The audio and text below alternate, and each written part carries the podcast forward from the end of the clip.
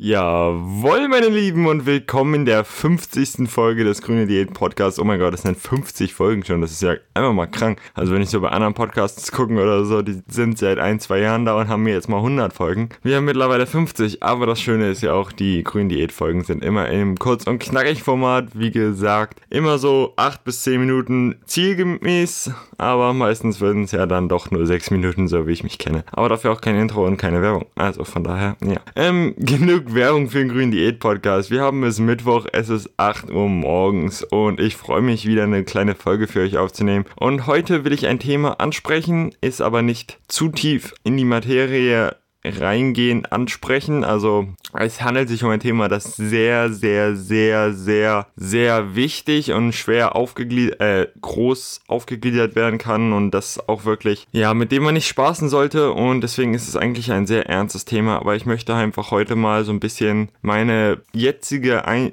naja, Situation erklären oder meine jetzige Denkweise über das Thema erklären und vielleicht euch ein bisschen damit mal so einen anreizenden Gedankenpunkt geben zum Thema.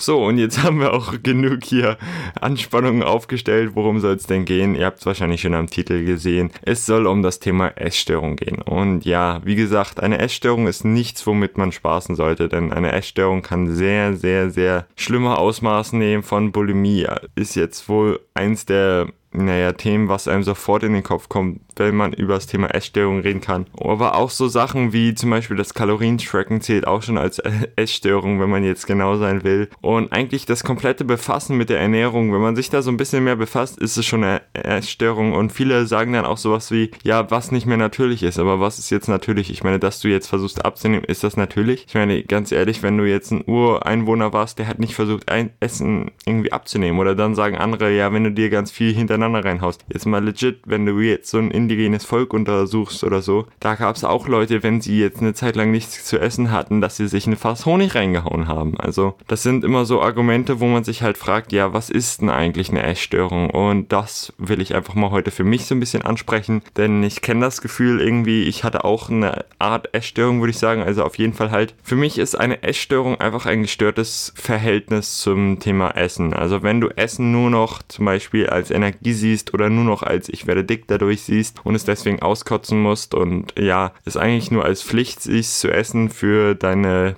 Umfeld oder so ist es halt eindeutig eine Essstörung. Deswegen sowas wie Bulimie eindeutig eine Essstörung für mich. Und ja, da das Thema halt sehr schwer, äh, sehr schwer definiert werden kann und es da auch viele verschiedene Definitionen, also da streiten die Leute halt echt schon länger drüber, würde ich mal sagen. Ähm, will ich halt einfach mal so ein bisschen weg von dem Thema Essstörung kommen und halt zu diesem Verhältnis mit Essen. Also was sollte Essen für dich sein? Essen sollte einerseits einfach etwas, oder was ist Essen für mich besser, aber nicht, was sollte es für dich sein? Ich meine, ich will einfach nur meine Meinung einfach mal so ein bisschen präsentieren und vielleicht werde ich auch mal eine Folge aufnehmen und das ein bisschen wissenschaftlicher erklären, das Thema Essstörung. Aber ja, heute soll es einfach so um, was sollte Essen in der Beziehung einfach einfach so, also Beziehung Essen und ich sozusagen. Das, darum soll es gehen. Und für mich ist Essen einfach etwas, das ist schön, es, es macht Spaß, du hast irgendwie dein Umfeld, es, es ist einerseits irgendwie ein Aspekt, den man nicht vergessen darf, dieses einfach dieses Zusammensein, zusammen was essen. Andererseits ist auch aus der sportlichen Perspektive gesehen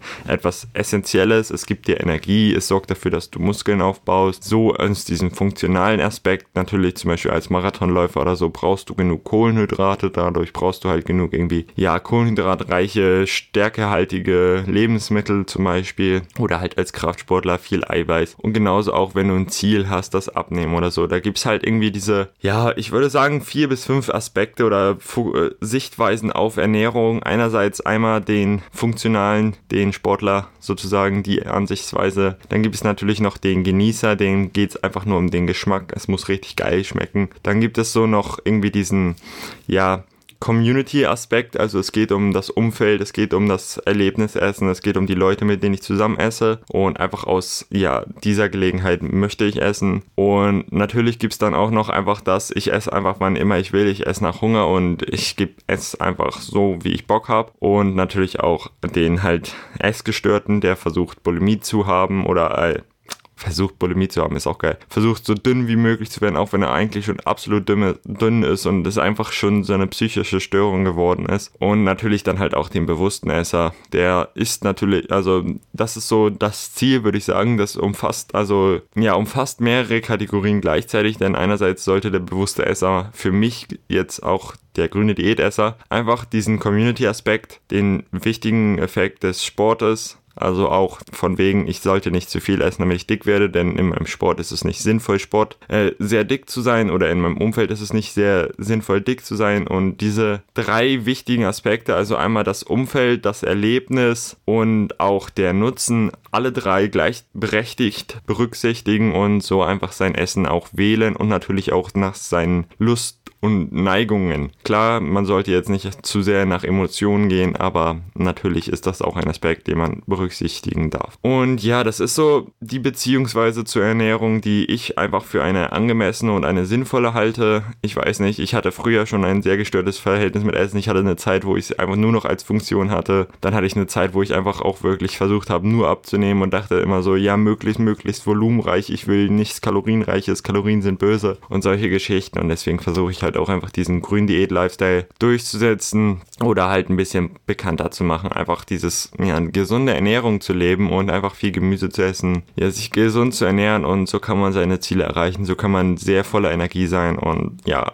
es, es, es ist einfach eine schöne Erfahrung, wenn man es einfach mal geschafft hat, sozusagen diese Ernährungsweise durchzusetzen und sich das Ganze auch einfach vorgenommen hat und jetzt diesen Lifestyle lebt. Deswegen kann ich es auch eigentlich nur jedem empfehlen.